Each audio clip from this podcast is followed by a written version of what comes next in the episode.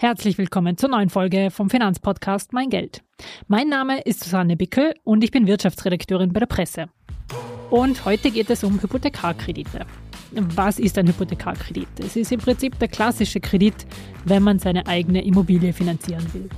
Dafür ist also immer eine Sicherheit hinterlegt. In der Regel ist das eben die Immobilie, die man mit der Finanzierung kauft.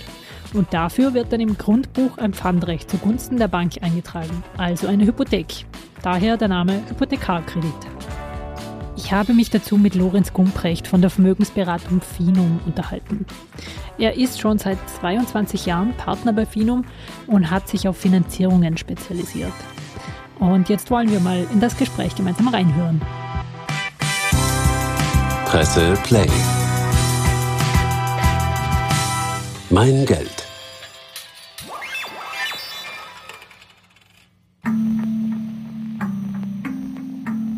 Herr Gumprecht, wenn ich jetzt wirklich die ersten Schritte setzen will, um einen Hypothekarkredit zu bekommen, was muss ich denn als erstes beachten?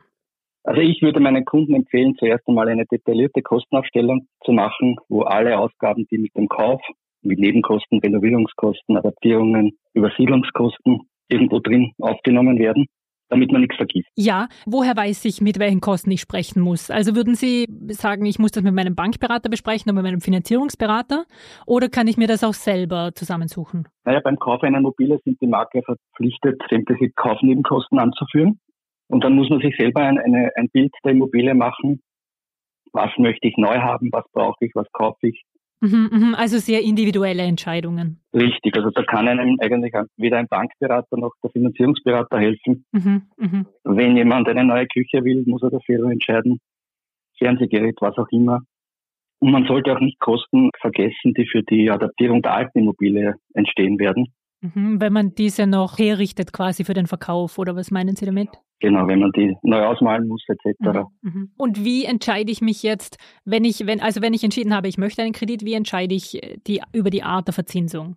Also äh, natürlich, es gibt, es gibt die Variante fix verzinst, es gibt die Variante variabel verzinst oder auch eine Mischvariante. Oder wie gehen Sie davor, wie beraten Sie Ihre Kunden?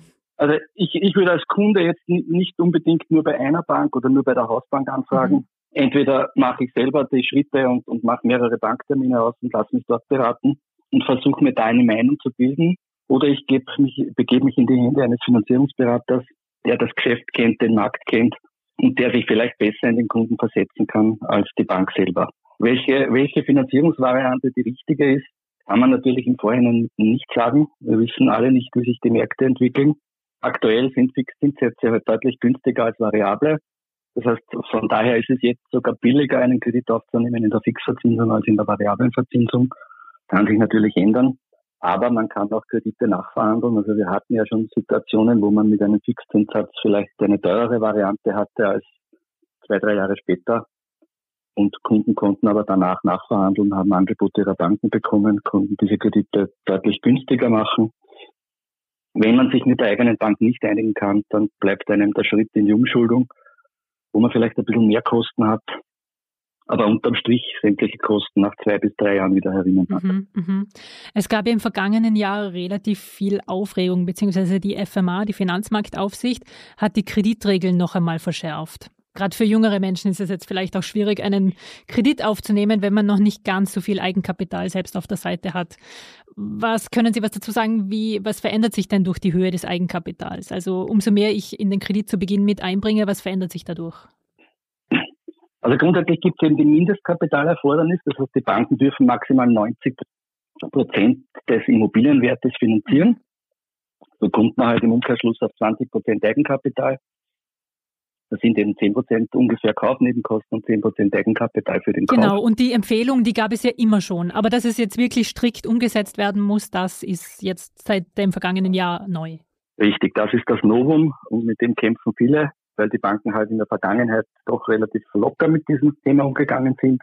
Wir versuchen halt immer, die, die Familien mit ins Boot zu holen, immer wieder Verwandte, die dann vielleicht doch Geld haben, was momentan eh nicht hochverzinst ist, was sie nicht brauchen, was eh gewidmet ist für die Kinder oder Enkelkinder.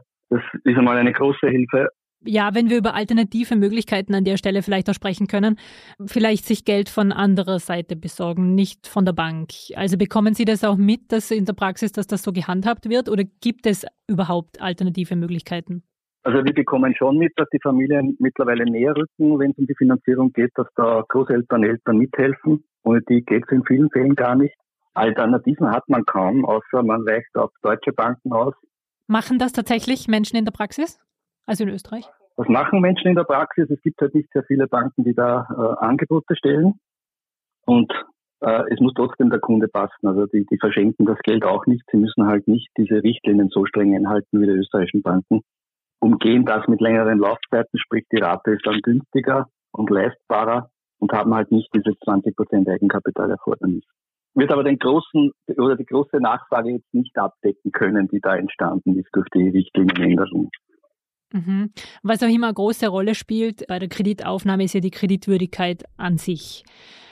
Haben Sie Tipps, wie man diese verbessern kann oder worauf man achten kann, damit diese sich nicht verschlechtert?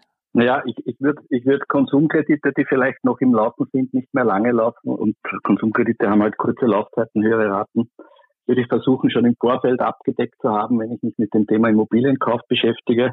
Also, dass die gar nicht mehr offen sind, wenn ich den Hypothekarkredit beantrage?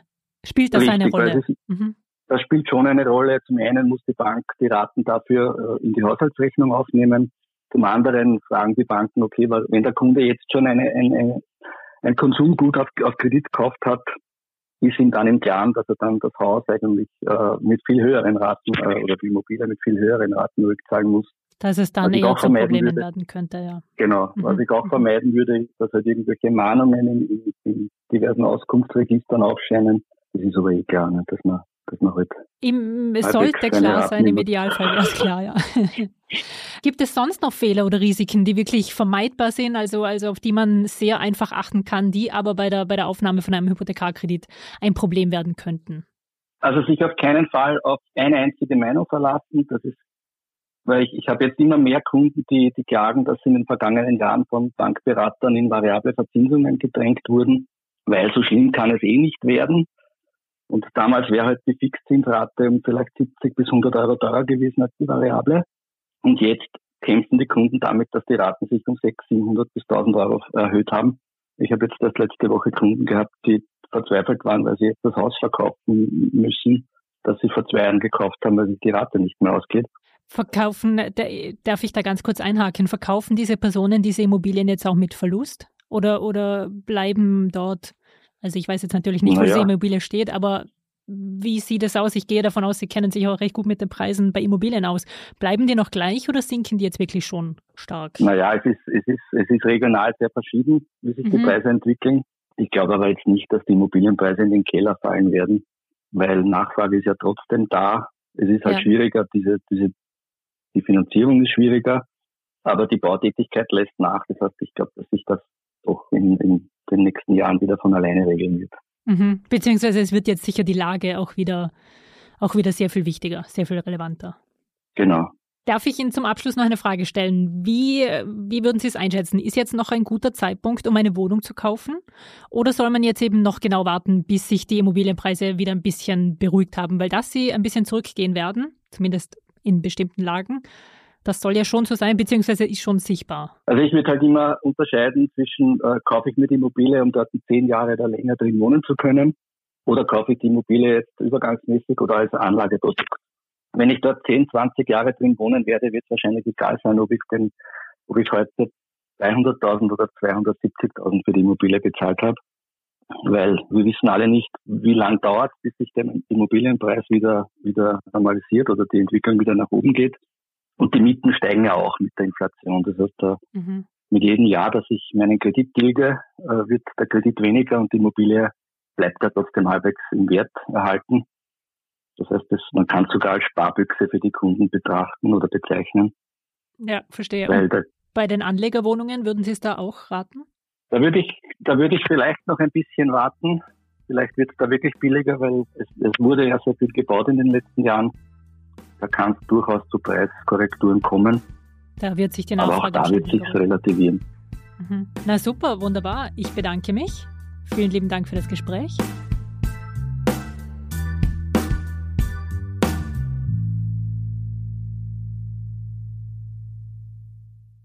Noch ein ganz kurzer Nachtrag zu dem Gespräch mit Lorenz Gumprecht. Wir sprechen nämlich von verschärften Regeln und auf die möchte ich an dieser Stelle noch einmal kurz genauer eingehen. Wie bereits gesagt, gab es diese Vorgaben schon lange, aber die Banken haben bisher selbst entschieden, ob sie sich daran halten oder nicht. Grundsätzlich muss man aber sagen, dass sich die Banken immer schon daran orientiert haben, weil, wie Sie bestimmt auch selbst wissen, ganz so einfach war es in Österreich jedoch nie, einen Kredit zu bekommen. Aber mittlerweile wurden diese Empfehlungen zu Regeln und das hat in jüngster Vergangenheit schon für einiges an Kritik gesorgt. Die Mindeststandards für die nachhaltige Kreditvergabe, so heißt es nämlich ganz genau, bedeutet, dass Eigenkapital eingebracht werden muss. Und zwar gar nicht so wenig, nämlich mindestens 20 Prozent des gesamten Kreditbetrages.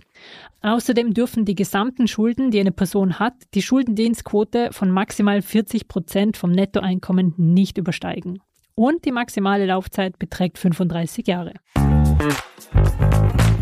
Und zum Schluss Unsere Cash-Cow der Woche. Bei der Cash-Cow der Woche möchte ich Ihnen ja immer etwas empfehlen, was mir zuletzt besonders gefallen hat.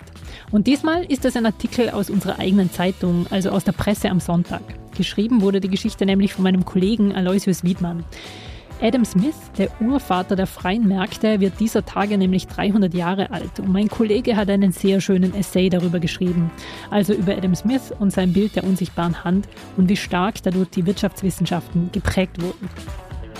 Und damit tschüss und wir hören uns nächsten Montag wieder. Presse Play. Mein Geld.